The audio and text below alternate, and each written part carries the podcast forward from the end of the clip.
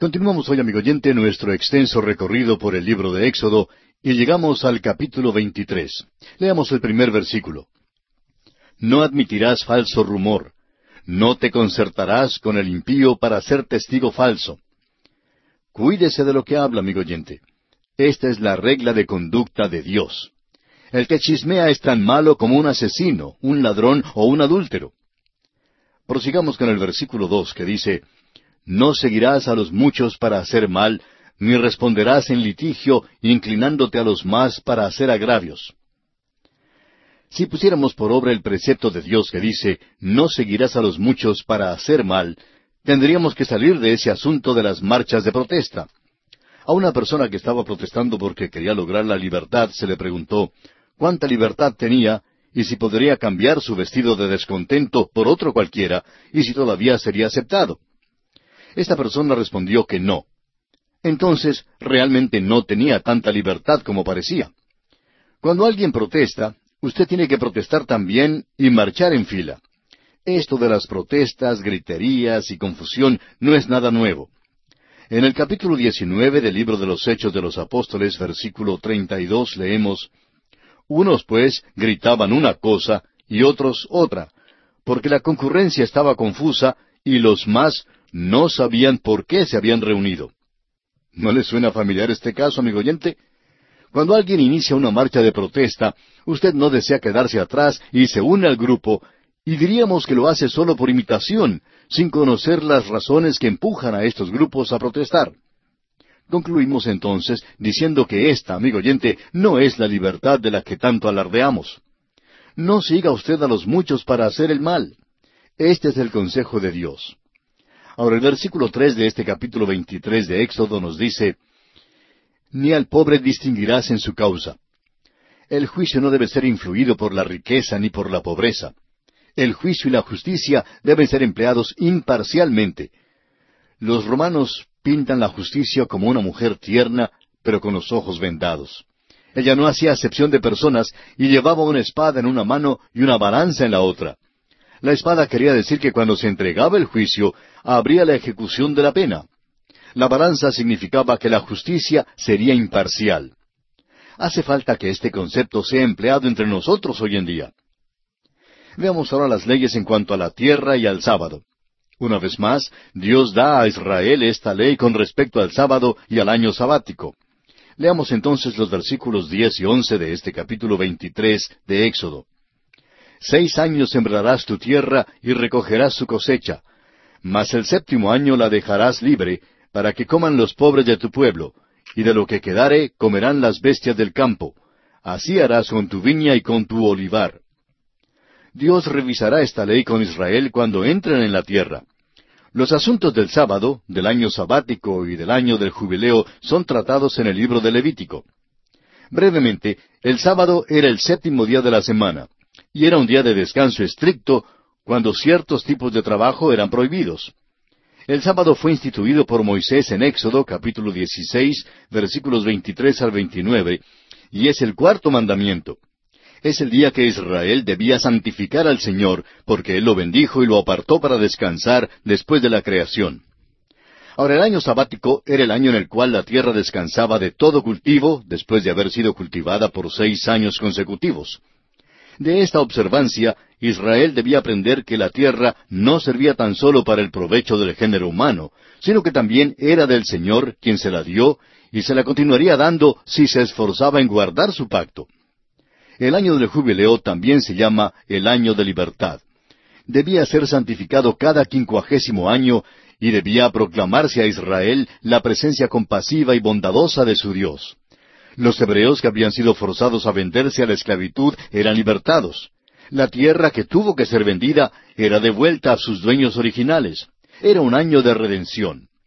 Veamos ahora en los versículos 14 al 17 tres fiestas nacionales en este capítulo 23 de Éxodo. Tres veces en el año me celebraréis fiesta. La fiesta de los panes sin levadura guardarás. Siete días comerás los panes sin levadura, como yo te mandé, en el tiempo del mes de Abib, porque en él saliste de Egipto. Y ninguno se presentará delante de mí con las manos vacías. También la fiesta de la siega, los primeros frutos de tus labores, que hubieres sembrado en el campo y la fiesta de la cosecha a la salida del año, cuando hayas recogido los frutos de tus labores del campo. Tres veces en el año se presentará todo varón delante de Jehová el Señor. Tres veces durante el año todos los varones hebreos debían comparecer delante de Jehová en Jerusalén. Había tres fiestas que debían ser celebradas. Primero, la fiesta de la Pascua. En segundo lugar, la fiesta de Pentecostés. Y en último lugar, la fiesta de los tabernáculos. La fiesta de la Pascua fue instituida en memoria de la preservación de Israel de la última plaga que fue enviada por Dios contra la tierra de Egipto y de su liberación de aquella tierra de servidumbre. La fiesta de Pentecostés no tiene ninguna aparente significación histórica, pero era celebrada al fin de la siega de los granos tardíos. Las primicias de la siega eran ofrecidas al Señor en agradecimiento por su bondad para con ellos. La fiesta de los tabernáculos tenía lugar después de la cosecha de los frutos. Era en conmemoración de la redención de Israel de la tierra de Egipto, y recibió su nombre del hecho de que durante la celebración los hijos de Israel habitaban en tabernáculos. Encontramos ahora promesas e instrucciones con respecto a la conquista de Israel de la tierra prometida. Antes de que entraran los israelitas en la tierra prometida, Dios les dio ciertas leyes para guiarlos en la tierra. Leamos en Éxodo 23 los versículos 20 y 21. He aquí yo envío mi ángel delante de ti para que te guarde en el camino y te introduzca en el lugar que yo he preparado. Guárdate delante de él y oye su voz. No le seas rebelde, porque Él no perdonará vuestra rebelión, porque mi nombre está en Él. Siempre ha surgido la pregunta en cuanto a quién es este ángel. Otras escrituras dan luz en cuanto a la respuesta. El apóstol Pablo, por ejemplo, en su primera carta a los Corintios capítulo diez, versículo cuatro, dice, Y todos bebieron de la misma bebida espiritual, porque bebían de la roca espiritual que los seguía, y la roca era Cristo. Luego en los versículos nueve y diez de este mismo capítulo diez de Primera a los Corintios, el apóstol Pablo continúa diciendo, Ni tentemos al Señor, como también algunos de ellos le tentaron y perecieron por las serpientes. Ni murmuréis como algunos de ellos murmuraron y perecieron por el destructor. Es el Señor Jesús a quien debían obedecer. Es definitivamente Él quien está en la mira aquí. Se nos dice que cuando los israelitas entraran en la tierra, se encontrarían allí con un enemigo. La tierra estaba llena de los amorreos, los eteos, los fereceos, los cananeos, los hebeos y los jebuseos. Dios dijo a Israel que él intentaba quitar al enemigo de la tierra por causa de su pecado. Ahora el Señor les dice en el versículo 27 de Éxodo 23, Yo enviaré mi terror delante de ti y consternaré a todo pueblo donde entres y te daré la cerviz de todos tus enemigos. Dios está diciéndole a los israelitas que Él va a ponerlos en la tierra y va a hacer que la tierra sea de ellos.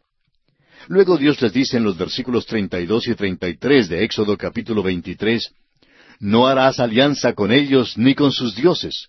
En tu tierra no habitarán, no sea que te hagan pecar contra mí sirviendo a sus dioses, porque te será tropiezo. Los hijos de Israel no debían hacer ningún pacto con los habitantes de la tierra ni con sus dioses. Josué se equivocó al hacer un pacto con los Gabaonitas. Él creía que ya el enemigo había sido quitado de la tierra y no investigó lo suficiente. Ahora esta equivocación condujo a Israel hacia la idolatría, a servir a otros dioses. El resultado de esta desobediencia fue la cautividad babilónica.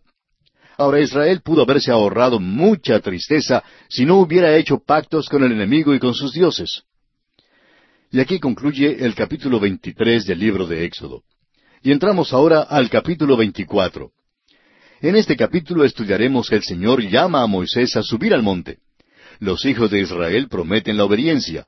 La gloria de Dios aparece y Aarón y Ur quedan encargados durante la ausencia de Moisés. El capítulo 24 de Éxodo concluye la sección en cuanto a la legislación social que principió en el capítulo 21. Ahora hemos notado que la ley de Moisés abarca mucho más que los diez mandamientos breves. Hemos notado también que la esfera de la legislación social cubre mucho más terreno. Leamos pues el versículo uno de este capítulo veinticuatro de Éxodo. Dijo Jehová a Moisés, Sube ante Jehová, tú y Aarón, Nadab y Abiú, y setenta de los ancianos de Israel, y os inclinaréis desde lejos. Dios mandó a estos hombres a subir al monte, pero aun a estos que gozaban de un puesto bastante singular en aquel entonces, se les ordenó a adorar desde lejos. Cuán diferentes son las cosas bajo la ley a lo que lo son bajo la gracia.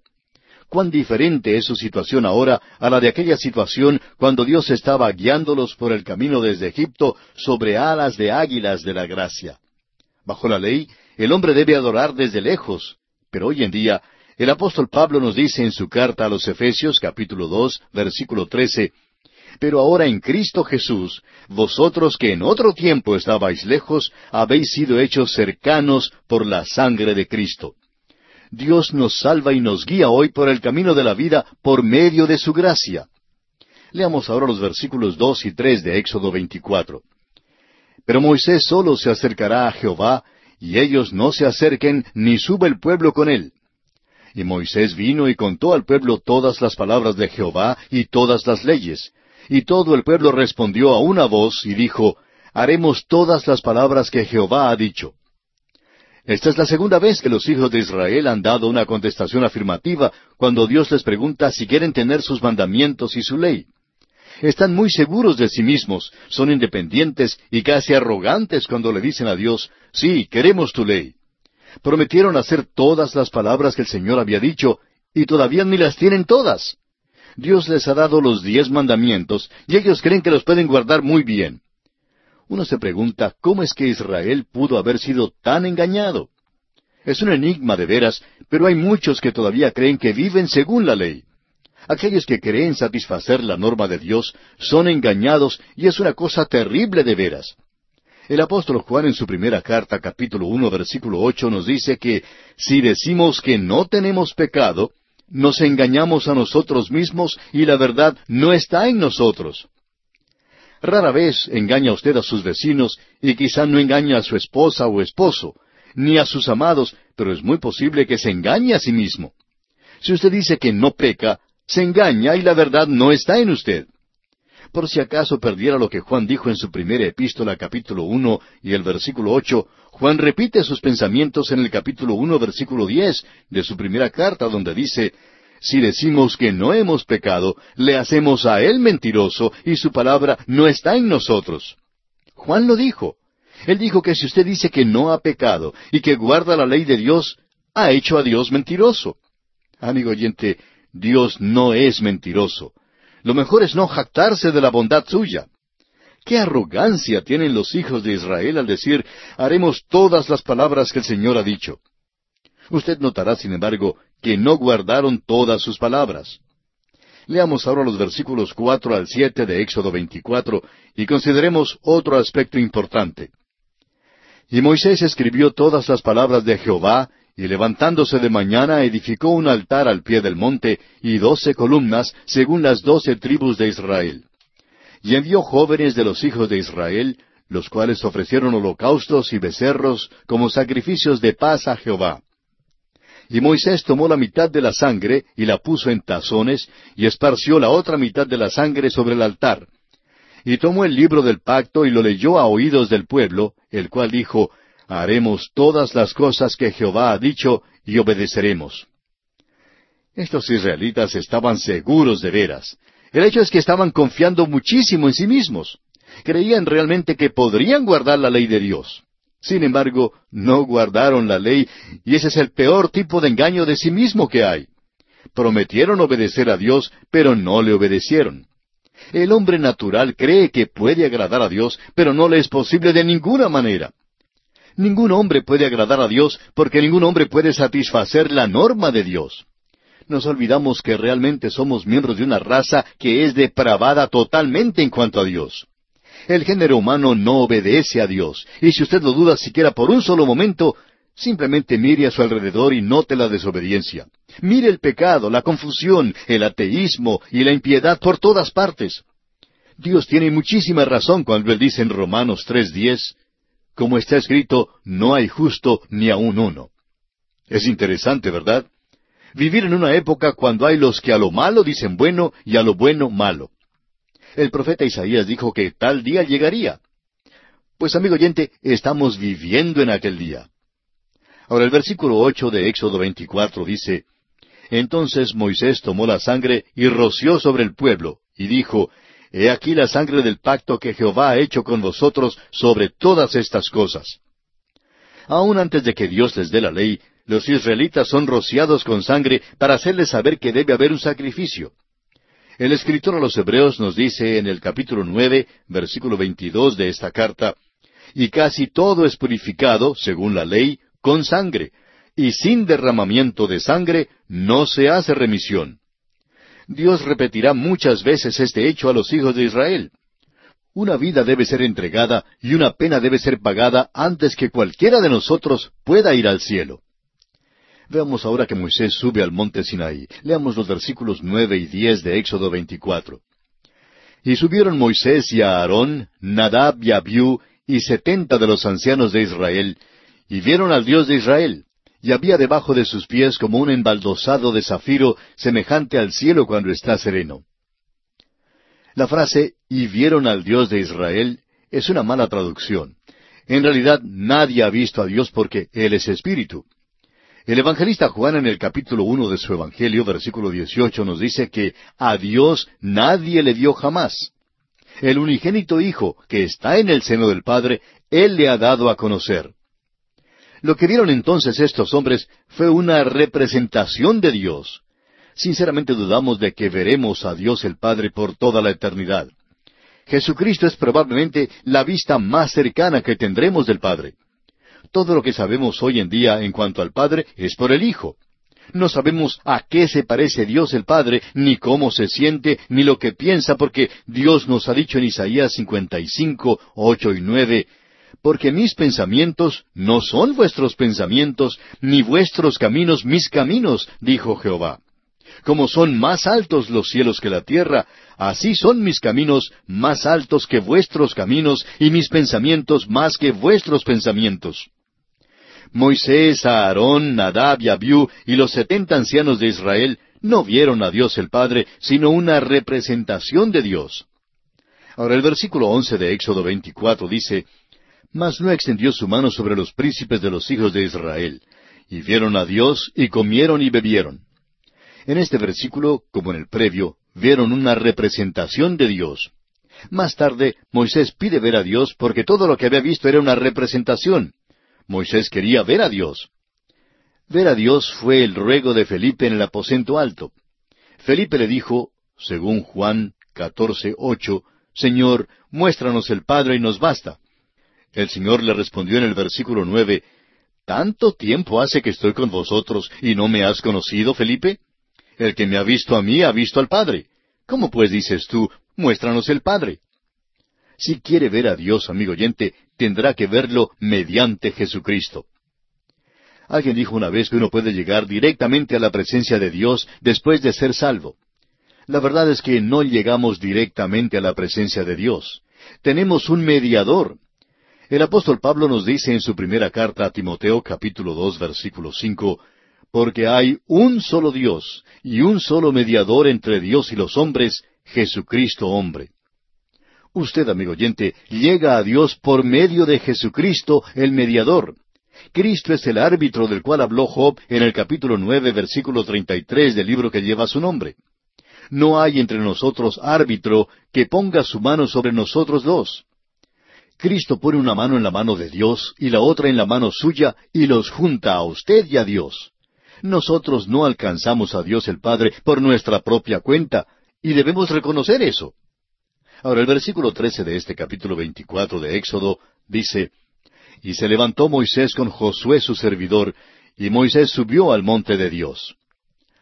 Ahora notamos que Josué empieza a aparecer con más regularidad en este cuadro. Dios lo está preparando para suceder a Moisés. Él es joven y Dios tiene muchas cosas que enseñarle antes de que esté listo para guiar a Israel. Leamos ahora los versículos finales, catorce al dieciocho de este capítulo veinticuatro de Éxodo y dijo a los ancianos, Esperadnos aquí hasta que volvamos a vosotros. Y he aquí, Aarón y Ur están con vosotros. El que tuviere asuntos, acuda a ellos. Entonces Moisés subió al monte, y una nube cubrió el monte. Y la gloria de Jehová reposó sobre el monte Sinaí, y la nube lo cubrió por seis días. Y al séptimo día llamó a Moisés de en medio de la nube. Y la apariencia de la gloria de Jehová era como un fuego abrasador en la cumbre del monte a los ojos de los hijos de Israel. Y entró Moisés en medio de la nube y subió al monte. Y estuvo Moisés en el monte cuarenta días y cuarenta noches. Fue durante este tiempo en el monte Sinaí cuando Moisés recibió las instrucciones que son presentadas en el resto de este libro de Éxodo. Dios estaba efectuando su perfecto plan para los hijos de Israel. Y aquí concluye el capítulo 24 de Éxodo. No tenemos mucho tiempo para entrar en muchos detalles del capítulo 25, pero en el capítulo 25 veremos lo que deben ofrendar los israelitas para el tabernáculo y las instrucciones en cuanto al mobiliario del tabernáculo. En los capítulos 25 hasta el 30 de Éxodo, Dios da a Israel el dibujo para el tabernáculo y el modelo de las vestiduras para el sumo sacerdote. Tenemos luego la construcción y la erección del tabernáculo y el hecho de que se llenó de la gloria del Señor. El tabernáculo llegó a ser el centro de la vida de Israel porque fue allí donde el hombre se acercó a Dios. Leamos los primeros dos versículos de este capítulo 25 que vamos a comenzar. Jehová habló a Moisés diciendo, Di a los hijos de Israel que tomen para mí ofrenda. De todo varón que la diere de su voluntad, de corazón, tomaréis mi ofrenda. Hace solo unos pocos meses que Israel ha sido librado de la esclavitud. El Señor les pide que den una ofrenda para ayudar a construir el tabernáculo, y los israelitas dieron tanto que Dios les mandó que dejaran de dar. Amigo oyente, es muy rara la vez cuando ocurre una cosa así. Fueron mandados a traer los artículos siguientes. Leamos los versículos tres al siete de Éxodo 25. Esta es la ofrenda que tomaréis de ellos. Oro, plata, cobre, azul, púrpura, carmesí, lino fino, pelo de cabras, pieles de carneros teñidas de rojo, pieles de tejones, madera de acacia, aceite para el alumbrado, especias para el aceite de la unción y para el incienso aromático, piedras de ónice y piedras de engaste para el efod y para el pectoral. Estos fueron los artículos que los israelitas debían traer. Ahora, ¿de dónde consiguieron estas cosas? Usted recordará que Israel acababa de ser librado de la servidumbre y que estas cosas fueron parte de su salario retrasado de unos cuatrocientos años que cobraron a su salida de la tierra de Egipto. Usted recordará que Éxodo 12:36 nos dice, Y Jehová dio gracia al pueblo delante de los egipcios, y les dieron cuanto pedían. Así despojaron a los egipcios. Cuando Israel salió de Egipto, llevaron con ellos una riqueza tremenda. Se ha estimado que sólo los materiales utilizados en la construcción del tabernáculo tenían un valor equivalente a unos cinco millones de dólares. El tabernáculo era de un tamaño pequeño porque tenía que ser llevado en la marcha por el desierto, pero era muy adornado, rico y hermoso. Y aquí nos detenemos por esta ocasión, amigo oyente, porque el tiempo se nos ha agotado.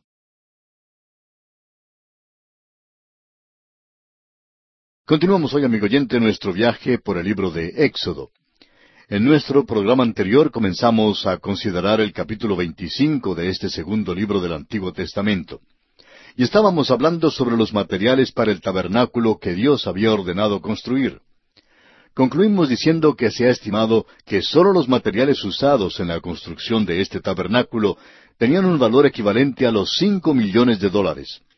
El tabernáculo era de un tamaño pequeño porque tenía que ser llevado en la marcha por el desierto, pero era muy adornado, rico y hermoso.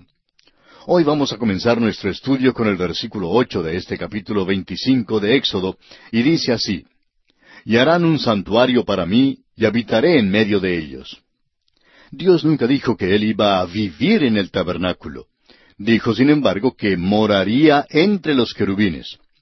Ahora, el primer libro de Samuel, cuatro cuatro, el segundo libro de Samuel seis dos, el segundo libro de Reyes diecinueve quince e Isaías treinta y siete dieciséis, todos dan testimonio de este hecho. Israel era una teocracia y Jehová era el rey. Israel debía ser gobernado por Dios. El arca era el trono de Dios, pero él no se sentó en ella. El trono estaba entre los querubines y ahí es donde el hombre se reunía con Dios. Hay una idea que existe hoy en día que declara que Dios mora en un edificio hecho de mano. Eso no es verdad. Hay quienes llaman al edificio de la iglesia la casa de Dios. No es la casa de Dios porque Él no mora en un edificio y nunca moró en uno. El edificio de la iglesia es el lugar donde el hombre se encuentra con Dios. El tabernáculo fue construido para enseñar este hecho a los israelitas. El arca era el trono de Dios y era el primer mueble que debían construir. Ahora leamos el versículo nueve de Éxodo 25. Conforme a todo lo que yo te muestre, el diseño del tabernáculo y el diseño de todos sus utensilios, así lo haréis. El escritor a los Hebreos nos dice que este tabernáculo terrenal fue modelado conforme al tabernáculo en el cielo. Surge entonces la pregunta, ¿hay un tabernáculo literal en el cielo? Sostenemos que lo hay porque Dios dice que lo hay. Hebreos 8:5 dice, los cuales sirven a lo que es figura y sombra de las cosas celestiales, como se le advirtió a Moisés cuando iba a erigir el tabernáculo, diciéndole, Mira, haz todas las cosas conforme al modelo que se te ha mostrado en el monte.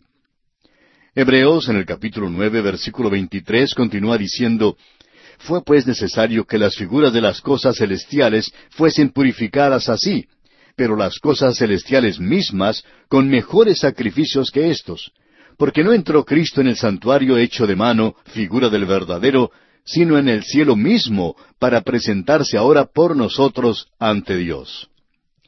Veamos ahora las instrucciones para la construcción del arca del testimonio. El atrio del tabernáculo era un lugar encerrado alrededor del tabernáculo y tenía cien codos de largo y cincuenta codos de ancho. Ahora un codo tiene cuarenta y cinco centímetros. En otras palabras, medía como cuarenta y cinco metros por veintidós metros y medio. Alrededor del atrio había una cerca de madera de acacia que era un poquito más de dos metros y cuarto de altura, es decir, cinco codos de altura. El altar de bronce y la fuente estaban en el atrio. Así nos dice el capítulo treinta de Éxodo, versículo seis. El tabernáculo propiamente dicho era dividido en dos compartimentos. El lugar santo y el lugar santísimo. El tabernáculo propiamente dicho tenía treinta codos de largo y diez codos de ancho por diez codos de altura. El lugar santísimo tenía diez codos de largo, diez codos de ancho y diez codos de altura, formando así un perfecto cubo. El mobiliario del tabernáculo propiamente dicho estaba compuesto por la mesa para el pan de la proposición, el candelabro de oro y el altar del incienso. El arca del testimonio y el propiciatorio estaban en el lugar santísimo. Leamos ahora los versículos diez al trece de Éxodo 25. Harán también un arca de madera de acacia, cuya longitud será de dos codos y medio, su anchura de codo y medio, y su altura de codo y medio. Y la cubrirás de oro puro por dentro y por fuera, y harás sobre ella una cornisa de oro alrededor. Fundirás para ella cuatro anillos de oro, que pondrás en sus cuatro esquinas, dos anillos a un lado de ella y dos anillos al otro lado. Harás unas varas de madera de acacia, las cuales cubrirás de oro. El tabernáculo estaba formado de tal modo que al marchar los israelitas por el desierto podía ser llevado sobre los hombros de los sacerdotes. Era erigido cuando acampaban y lo quitaban cuando iban a marchar a otro lugar.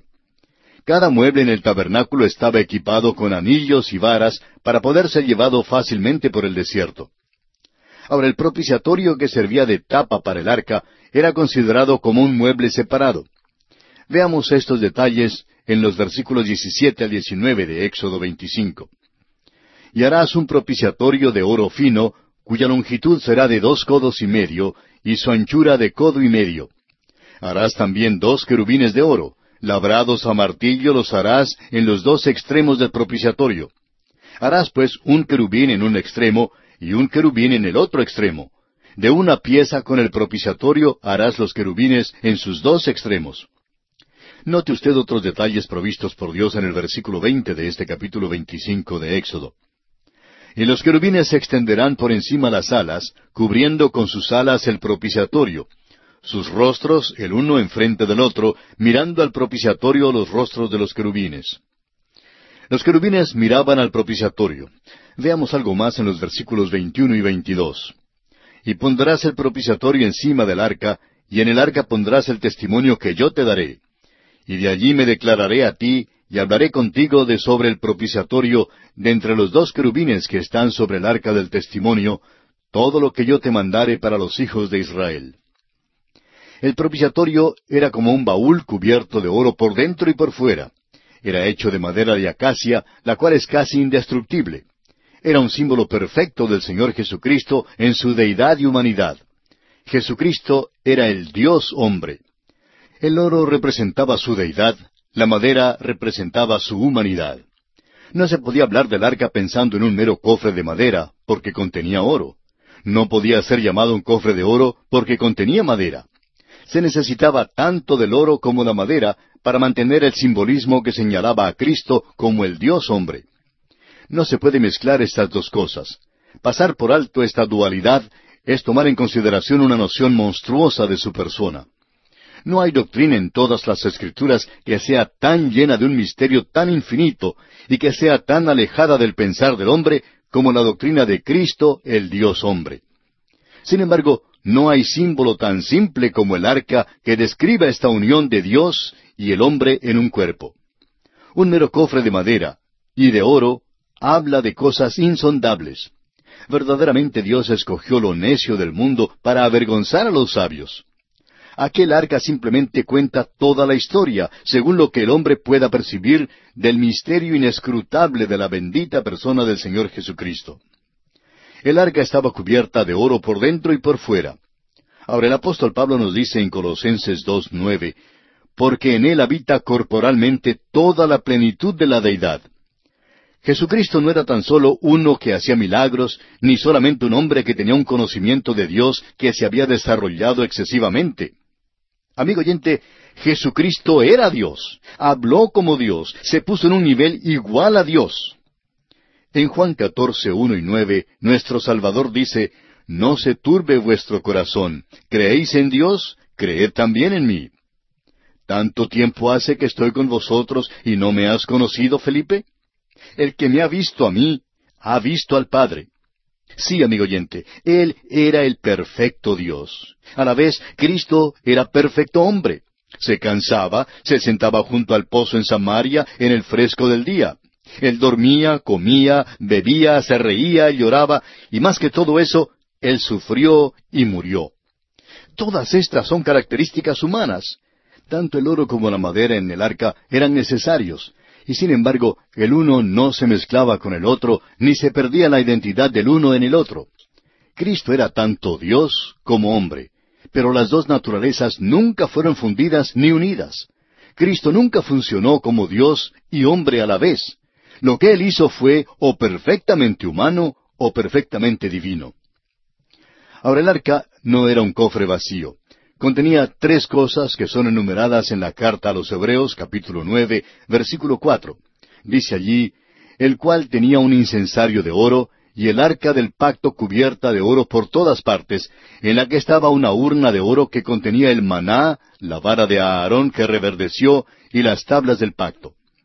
El contenido del arca también era simbólico. La vara de Aarón que reverdeció habla de la resurrección del Señor. El maná habla del hecho de que Cristo es el pan de vida. Los diez mandamientos hablan de la vida que vivía Él estando en la tierra, cumpliendo toda la ley y cumpliendo las profecías que fueron dichas acerca de Él. Las tablas del pacto hablan de la majestad de Cristo. Nació rey, vivió como rey, murió un rey y resucitó de entre los muertos como rey. Y Él viene de nuevo a la tierra como rey también. El programa de Dios está en marcha hoy en día y ha estado en marcha desde la eternidad hasta el tiempo cuando Cristo reine sobre esta tierra. La tierra necesita un soberano y el hombre necesita un rey. Algún día esto sucederá. La urna de Maná también habla de Cristo como profeta. Cristo habló de parte de Dios, como Juan enseña claramente en su Evangelio capítulo seis, versículo treinta y dos, donde dice, De cierto, de cierto os digo, no os dio Moisés el pan del cielo, mas mi Padre os da el verdadero pan del cielo. Jesucristo fue también el mensaje de Dios al hombre. Es la palabra de Dios y el mismo alfabeto de Dios. Era el alfa y omega. Es el primer mensaje de Dios y el último mensaje al hombre. Después que Cristo vino a la tierra como Dios hombre, el cielo ha permanecido en silencio porque Dios no tiene ninguna otra agenda que presentar después de Cristo. La carta no tiene ninguna postdata porque Cristo es la personificación de esa carta. Dios reveló su corazón en Cristo Jesús. Ahora, la vara de Aarón que reverdeció también habla de la obra de Cristo como sacerdote. El profeta habló por Dios delante del hombre, pero el sacerdote habló por el hombre delante de Dios. Cristo se ofreció como sacerdote. Murió en la cruz, resucitó de entre los muertos y ascendió a los cielos. Aún ahora mismo se sienta la diestra de Dios en el cielo. Jesucristo, el Dios hombre, resucitó de los muertos, y Él es el ejemplo único de la resurrección hasta la hora presente. La vara de Aarón habló de aquella resurrección. Fue una vara muerta que fue vivificada. El arca habla de Cristo como profeta, sacerdote y rey. El evangelista Juan en el capítulo uno de su Evangelio, versículo catorce, nos dice, Y aquel verbo fue hecho carne, y habitó entre nosotros, y vimos su gloria, gloria como del unigénito del Padre, lleno de gracia y de verdad. Ahora el propiciatorio estaba puesto encima del arca. Era allí donde el sumo sacerdote rociaba la sangre del sacrificio. Esto también era simbólico de la obra de Cristo. Después de su muerte en la cruz, Cristo literalmente presentaba su sangre en el cielo. Hay quienes creen que este es un modo crudo de pensar. No creemos que sea un modo crudo de pensar porque la sangre de Cristo no es cruda, sino preciosa. El apóstol Pedro llama a la sangre de su Salvador preciosa en su primera epístola, capítulo uno, versículos dieciocho y diecinueve, donde dice, sabiendo que fuisteis rescatados de vuestra vana manera de vivir, la cual recibisteis de vuestros padres, no con cosas corruptibles, como oro o plata, sino con la sangre preciosa de Cristo, como de un cordero sin mancha y sin contaminación. La sangre de Cristo es más preciosa que el oro o la plata. Lo más apreciado en el cielo es la sangre de Cristo, la cual derramó en la tierra por el hombre. Presentó su sangre al entrar en el cielo, y eso es lo que hace que el trono de Dios sea un propiciatorio para nosotros hoy en día. Se nos invita hoy a acudir a Dios sobre la base del hecho de que Jesucristo, nuestro gran sumo sacerdote, ha ofrecido su propia sangre por nuestros pecados. Hebreos 4, 14 al 16 nos recuerda que, por tanto, teniendo un gran sumo sacerdote que traspasó los cielos, Jesús, el Hijo de Dios, retengamos nuestra profesión, porque no tenemos un sumo sacerdote que no pueda compadecerse de nuestras debilidades, sino uno que fue tentado en todo según nuestra semejanza, pero sin pecado. Acerquémonos, pues, confiadamente al trono de la gracia, para alcanzar misericordia y hallar gracia para el oportuno socorro. Usted y yo, amigo oyente, nos acercamos a Dios por medio de nuestro gran sumo sacerdote que está en el cielo. Él es el Cristo vivo a la diestra de Dios. En Él hallamos misericordia. Muchos creyentes tratamos de luchar aquí solos. Tratamos de enfrentarnos con los problemas de la vida solos.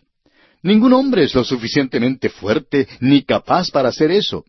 A todos nos falta ayuda y la mayoría de nosotros no estamos aprovechando la ayuda que Cristo nos ofrece. Pablo oró por los Efesios en el capítulo uno de su carta, versículos diecinueve y veinte, donde dijo, y cuál la supereminente grandeza de su poder para con nosotros los que creemos, según la operación del poder de su fuerza, la cual operó en Cristo, resucitándole de los muertos y sentándole a su diestra en los lugares celestiales. Que el mismo poder de su fuerza opere en nosotros hoy en día. Lamentablemente vemos tan poco de aquel poder operando en los creyentes hoy en día. Lo que nos falta es asirnos de Él por la fe, ya que tenemos a un sumo sacerdote que está a la diestra de Dios. El sumo sacerdote en el tabernáculo del desierto entraba al lugar santo, rociaba la sangre en el propiciatorio y luego salía. Cuando Cristo, nuestro gran sumo sacerdote, hizo su ofrenda, se sentó a la diestra de Dios y todavía intercede hoy en día por nosotros. Vive en el cielo para guardarnos seguros y nosotros debemos mantenernos en contacto con Él. Amigo oyente, ¿ha hablado usted hoy con Cristo? Consideremos ahora la mesa para el pan de la proposición. Hay siete muebles en el tabernáculo. Primero, el altar de bronce. Segundo, la fuente. Tercero, el candelabro de oro. Cuarto, la mesa para el pan de la proposición. Quinto, el altar del incienso. Sexto, el arca del testimonio. Y séptimo, el propiciatorio. La mesa para el pan de la proposición estaba situada en el lugar santo junto con el candelabro de oro y el altar del incienso.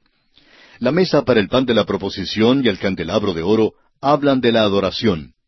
Dentro del lugar santo está el lugar de la adoración. El candelabro de oro es una de las figuras más perfectas que tenemos de Cristo. La mesa para el pan de la proposición habla de Él como el pan de vida. El altar del incienso habla de la oración. Hoy en día, el Señor es nuestro gran intercesor. El tabernáculo es así una representación de la persona de Cristo. La mesa para el pan de la proposición tiene doce panes sobre ella. Hay muchas explicaciones en cuanto a cómo fueron arreglados estos panes, pero lo importante para recordar es que cada pan representa una tribu de Israel. En otras palabras, Dios estaba proveyendo la igualdad para todos. Prosigamos ahora con el versículo 23 de este capítulo 25 de Éxodo. Harás asimismo una mesa de madera de acacia. Su longitud será de dos codos, y de un codo su anchura, y su altura de codo y medio. Note usted que la mesa para el pan de la proposición es de dos codos de largo y un codo de ancho, es decir, dos veces más larga que ancha. Tiene un codo y medio de altura. La mesa para el pan de la proposición tiene la misma altura del arca del testimonio. Ahora el versículo 24, y la cubrirás de oro puro, y le harás una cornisa de oro alrededor. La cornisa de oro es un reborde alrededor de la mesa para guardar que el pan no se caiga. Otras especificaciones encontramos en los versículos 25 y 26.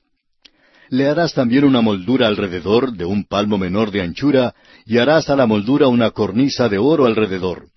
Y le harás cuatro anillos de oro, los cuales pondrás en las cuatro esquinas que corresponden a sus cuatro patas. Una vez más se nos dice que debían meter varas a través de los anillos para que la mesa para el pan de la proposición pudiera ser llevada por el desierto al viajar los israelitas. Era llevada en los hombros de los sacerdotes. Avancemos algo más con los versículos 29 y 30 de Éxodo 25. Harás también sus platos, sus cucharas, sus cubiertas y sus tazones con que se libará. De oro fino los harás y pondrás sobre la mesa el pan de la proposición delante de mí continuamente. Tanto el pan como la mesa son figuras de Cristo. Lo representan a Él. La mesa para el pan de la proposición sugiere muchas cosas. Habla de alimentos, de provisiones y de abastecimiento. Es una mesa de salvación. Nuestro Señor dio una parábola en Mateo 22, 1 al 10, la cual nos cuenta de la fiesta de bodas del Hijo del Rey. Ahora los convidados rehusaron venir y esto incitó al rey a tratar directamente con quienes habían rehusado venir. Habiendo hecho esto, el rey extendió la invitación para que incluyera a aquellos en las salidas de los caminos. En Mateo 22, versículo 10 leemos, Y saliendo los siervos por los caminos, juntaron a todos los que hallaron. Fueron convidados a venir y a comer. Y así la invitación ha salido al mundo hoy en día para que todos vengan y participen de la salvación que se halla en el Señor Jesucristo. También es una mesa de providencia. Dios, siendo creador, provee toda la comida necesaria tanto para el hombre como para la bestia. Ahora, gústele o no, amigo oyente, usted come todos los días en la mesa de Dios hablando de la esfera física. Sin embargo, cuán pocos reconocen esta verdad y se olvidan de darle gracias a Él por sus abundantes provisiones. Dios es quien provee lo necesario para nosotros. Esta mesa también habla de la cena del Señor como fue instituida por el Señor en las horas antes de su muerte en la cruz. Es una mesa para creyentes. La mesa para el pan de la proposición es una prefiguración de Cristo como el sustentador de la vida espiritual del creyente. La mesa tenía dos codos de largo, un codo de ancho y codo y medio de alto. Era hecha de madera de acacia y cubierta de oro. La incorruptible madera de acacia habla de su humanidad. Esta madera era un producto de la tierra, pero no estaba sujeta a la acción química de la tierra. Del mismo modo, nuestro Señor tuvo un cuerpo hecho del polvo de la tierra y concebido en el seno de una virgen. Ahora el oro habla de su deidad, pero el oro no es producido por la tierra, es separado de ella y tiene un valor inherente. En cuanto a su deidad, Cristo no fue de esta tierra, era Dios, vino de la gloria. Ahora en la mesa eran puestos doce panes. Se habla de la mesa y del pan como uno. Nosotros hacemos lo mismo hoy en día cuando hablamos de la mesa del Señor. No comemos la mesa, sino que asociamos la mesa con la comida. El pan era cambiado cada sábado. La familia sacerdotal comía con vino. El pan que era quitado lo comía en el lugar santo. El pan habla de Cristo como el dador de la vida. Cristo interpretó esto en Juan capítulo seis versículo treinta y dos cuando dijo De cierto, de cierto os digo, no os dio Moisés el pan del cielo, mas mi Padre os da el verdadero pan del cielo. Un poco tiempo después, en el versículo treinta y cinco de este mismo capítulo seis del Evangelio de Juan, Jesucristo dijo Yo soy el pan de vida. El que a mí viene nunca tendrá hambre, y el que en mí cree no tendrá sed jamás. El pan de la proposición también habla de Cristo como el sustentador de la vida. La vida eterna es un don y es el maná que descendió del cielo. La persona que recibe el maná recibe entonces la vida eterna. Sin embargo, la vida eterna necesita de una comida especial para sustentarla, para ayudarla a crecer y para hallar fuerza. El pan de la proposición representa a Cristo como aquella comida especial para aquellos que han participado del maná de la vida. Es nuestra oración, amigo oyente, que usted hoy participe de este maná y reciba así la vida eterna en Cristo Jesús.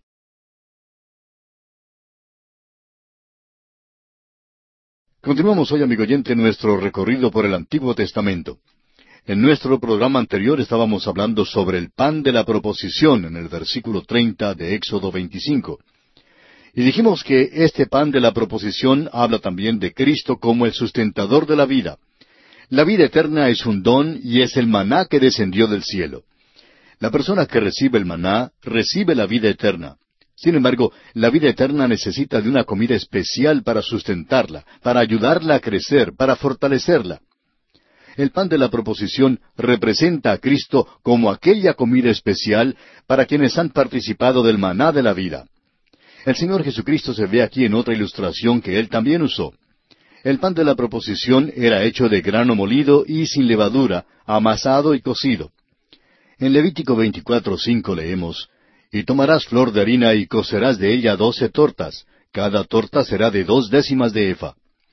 Luego encontramos en el Evangelio de Juan, capítulo 12, versículo 24, que el Señor Jesús dijo, de cierto, de cierto os digo, que si el grano de trigo no cae en la tierra y muere, queda solo, pero si muere, lleva mucho fruto.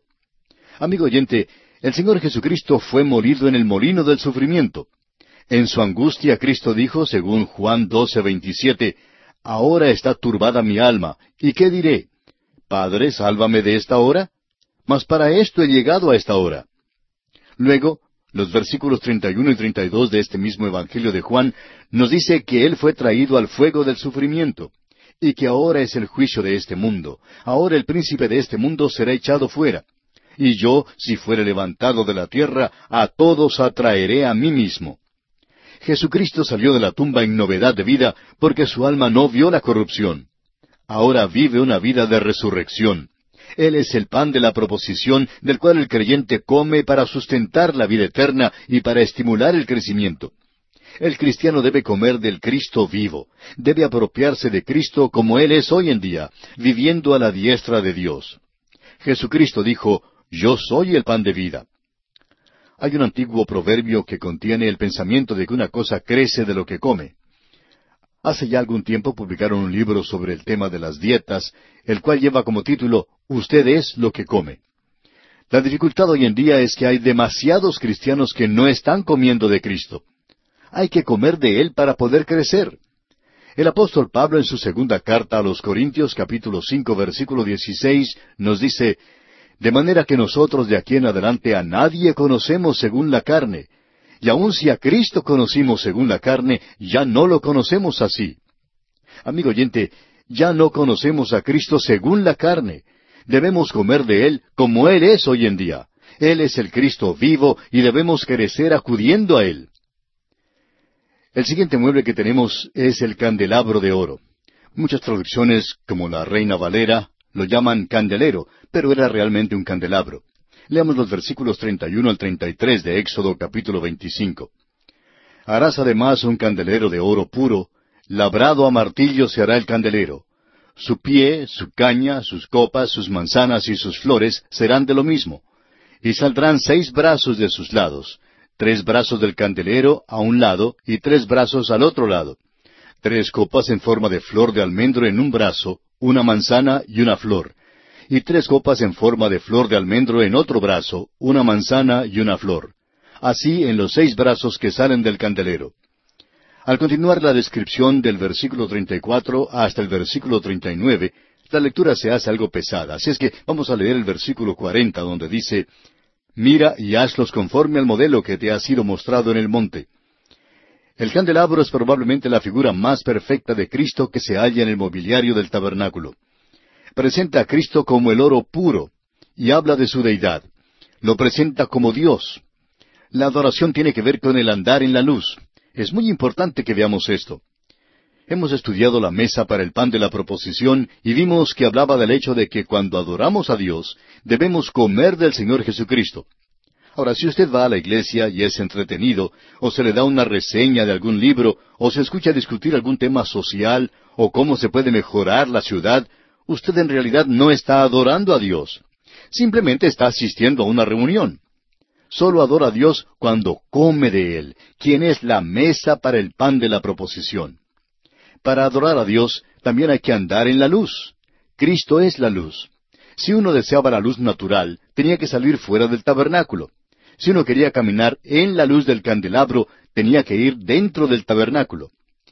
El apóstol Juan, en el capítulo uno de su Evangelio, versículo nueve, nos dice que Jesucristo, aquella luz verdadera que alumbra a todo hombre, venía a este mundo. Usted habrá notado que hay quienes aconsejan a otros por medio de palabras. Se nos dice que podemos ser engañados por filosofías y huecas sutilezas. Escuche usted las palabras del apóstol Pablo en su carta a los Colosenses capítulo dos versículo ocho. Mirad que nadie os engañe por medio de filosofías y huecas sutilezas, según las tradiciones de los hombres, conforme a los rudimentos del mundo, y no según Cristo. En Cristo, amigo oyente, no hay nada de tinieblas. El candelabro realmente era hecho de una pieza de oro labrada a martillo. Era muy adornado, tenía una caña central y extendiéndose de aquella caña había tres brazos de cada lado, haciendo un total de siete brazos. Cada brazo era como la rama de un almendro. Cada brazo tenía una flor, un fruto, y encima quedaba la flor abierta, y en ella había colocada una lámpara. Las lámparas eran llenadas de aceite. Las flores de almendro parecían ser de madera, pero eran de oro. Nos recuerda la vara de Aarón que floreció. Cuando la prerrogativa del sacerdocio de Aarón estuvo en tela de juicio, el florecer de su vara de almendro estableció su derecho al sacerdocio. La vara de almendro, un brazo muerto, fue vivificado y dio fruto. Cristo fue confirmado como el Hijo de Dios por medio de su resurrección de entre los muertos. La resurrección no hizo que Cristo fuera el Hijo de Dios, porque ya era el Hijo de Dios desde los designios eternos de Dios. La resurrección simplemente lo confirmó. Aarón era el sumo sacerdote nombrado por Dios, y su puesto fue confirmado por medio de la resurrección del brazo muerto de almendro. Y asimismo la resurrección de Cristo confirmó su sacerdocio. Cristo es nuestro gran sumo sacerdote. Se hizo hombre y tomó nuestra naturaleza. Fue tentado en todo según nuestra semejanza, pero sin pecado. Ahora la base principal de su sacerdocio es su deidad. El sacerdote representaba al hombre delante de Dios. Y Cristo, como Dios que se hizo hombre, ahora es el Dios hombre que representa al hombre. Hay alguien en el cielo que me conoce y me comprende. Él es poderoso para ayudarme. La resurrección que lo declaró como Hijo de Dios, asimismo declaró su derecho al sacerdocio. Es interesante notar que las medidas del candelabro no son dadas. No se puede poner una cinta medidora a la deidad para medirla. El Hijo de Dios no puede ser medido. El candelabro daba luz en el lugar santo. Era el lugar de la adoración. El candelabro sostenía las luces y las lámparas a su vez revelaban la hermosura del candelabro. El aceite en las lámparas representa al Espíritu Santo. Hablando en cuanto al Espíritu Santo, en Juan 14:26, Cristo dijo, Mas el Consolador, el Espíritu Santo, a quien el Padre enviará en mi nombre, Él os enseñará todas las cosas y os recordará todo lo que yo os he dicho. Amigo oyente, cuando usted y yo nos reunimos para adorar, nos reunimos alrededor de la persona de Cristo y es el Espíritu Santo quien toma las cosas de Cristo y nos las revela exactamente como aquellas lámparas revelaban la hermosura del candelabro. El Espíritu Santo revela a Cristo como el Hijo de Dios. Cristo vino a la tierra por nosotros y vive ahora en el cielo para interceder por nosotros. Y así, amigo oyente, concluye nuestro estudio del capítulo 25 de Éxodo. Ahora, en el capítulo 26 consideraremos los siguientes aspectos. Las cuatro coberturas o cortinas del tabernáculo. El lino de pelo de cabra, de pieles de carnero y de pieles de tejón. Además, consideraremos las tablas del tabernáculo y el velo para el arca. Sobre el tabernáculo propiamente dicho, había cuatro coberturas.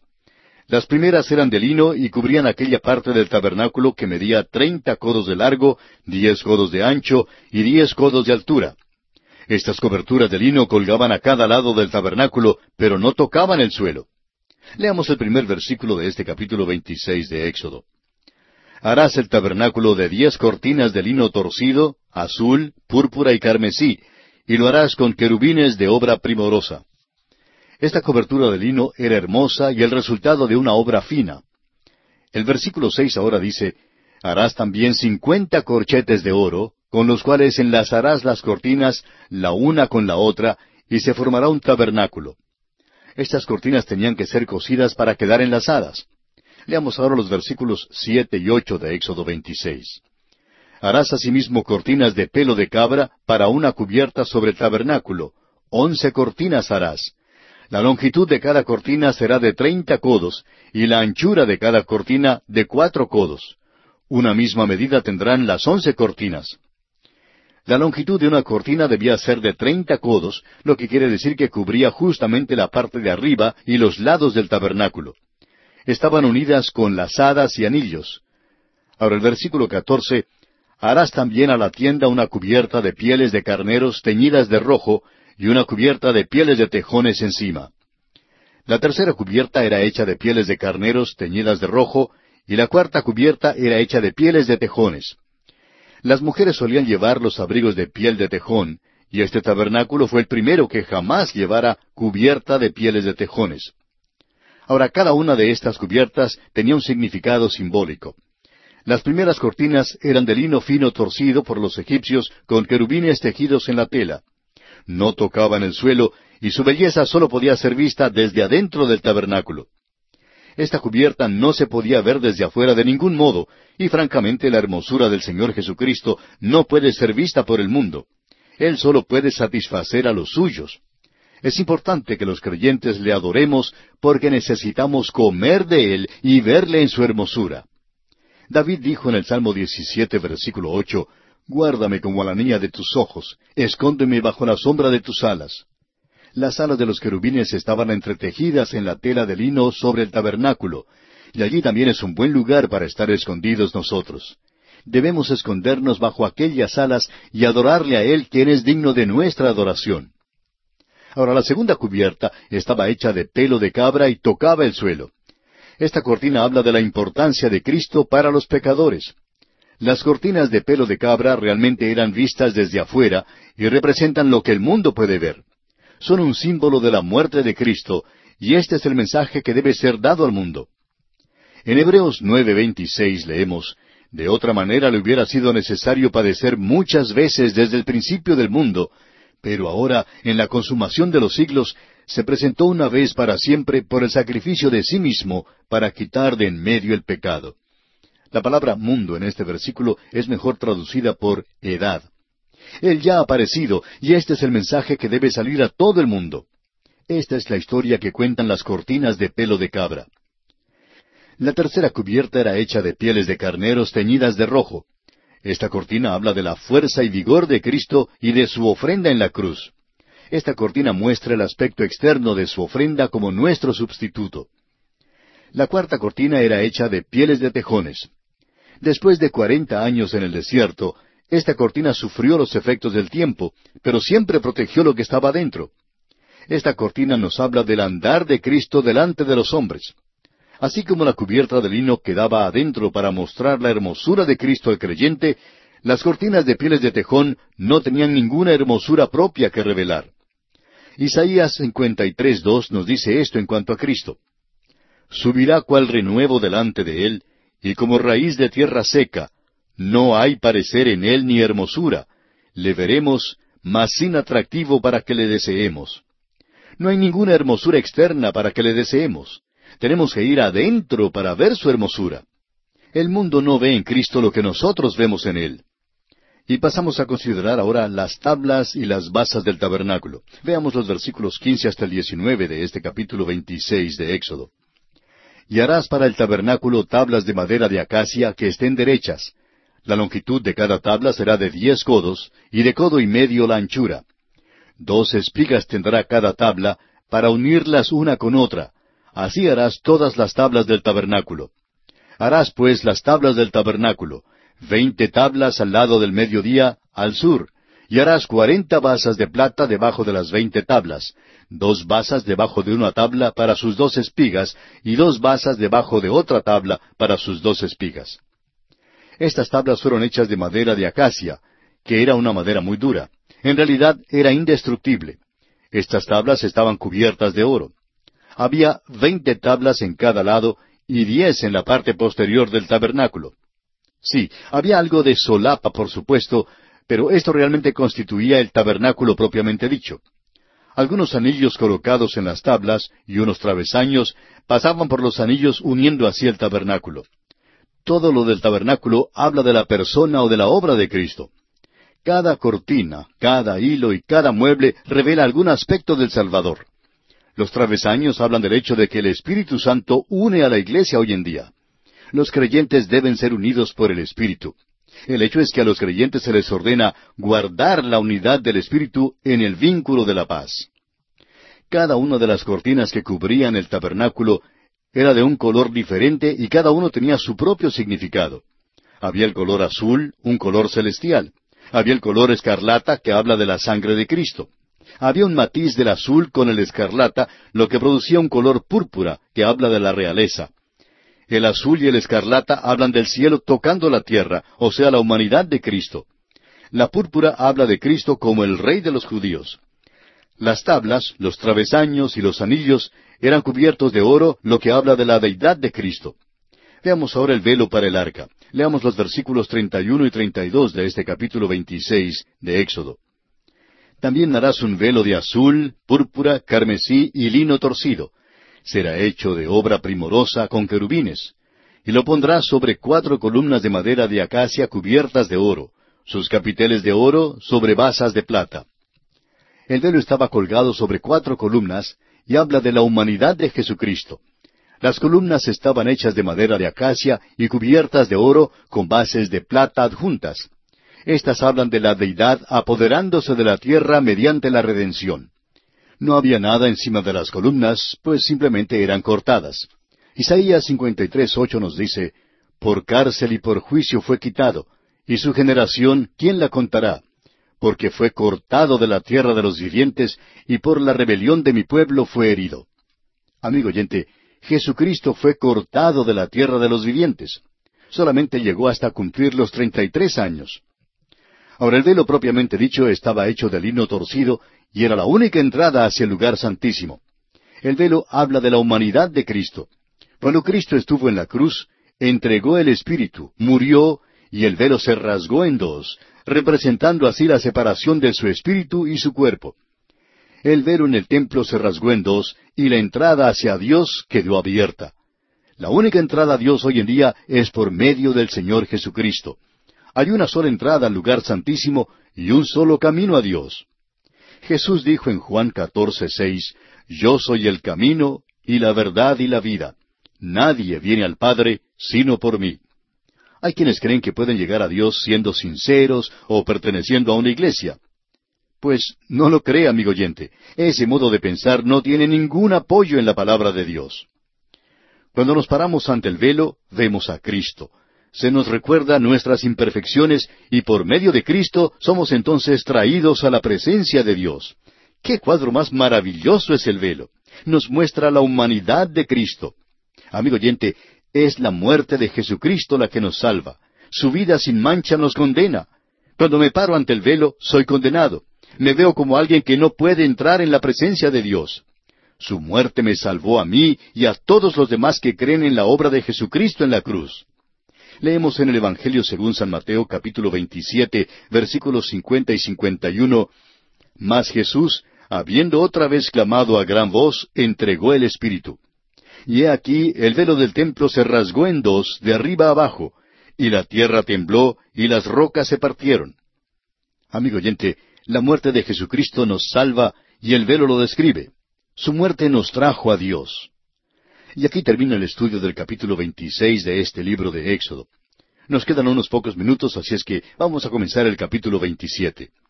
En este capítulo 27 estudiaremos el altar de los holocaustos y sus utensilios.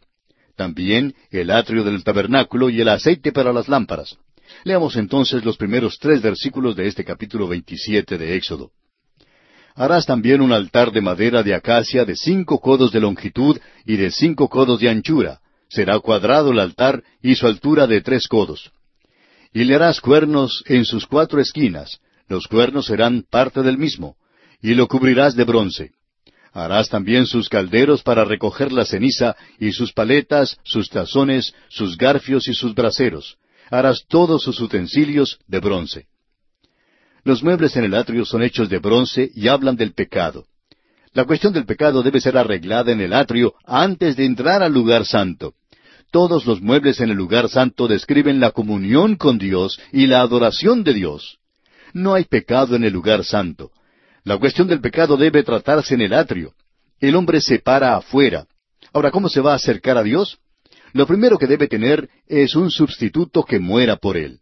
El hombre puede evitar por un tiempo su encuentro con Dios, pero si quiere llegar a Dios y no morir, debe tener un sustituto.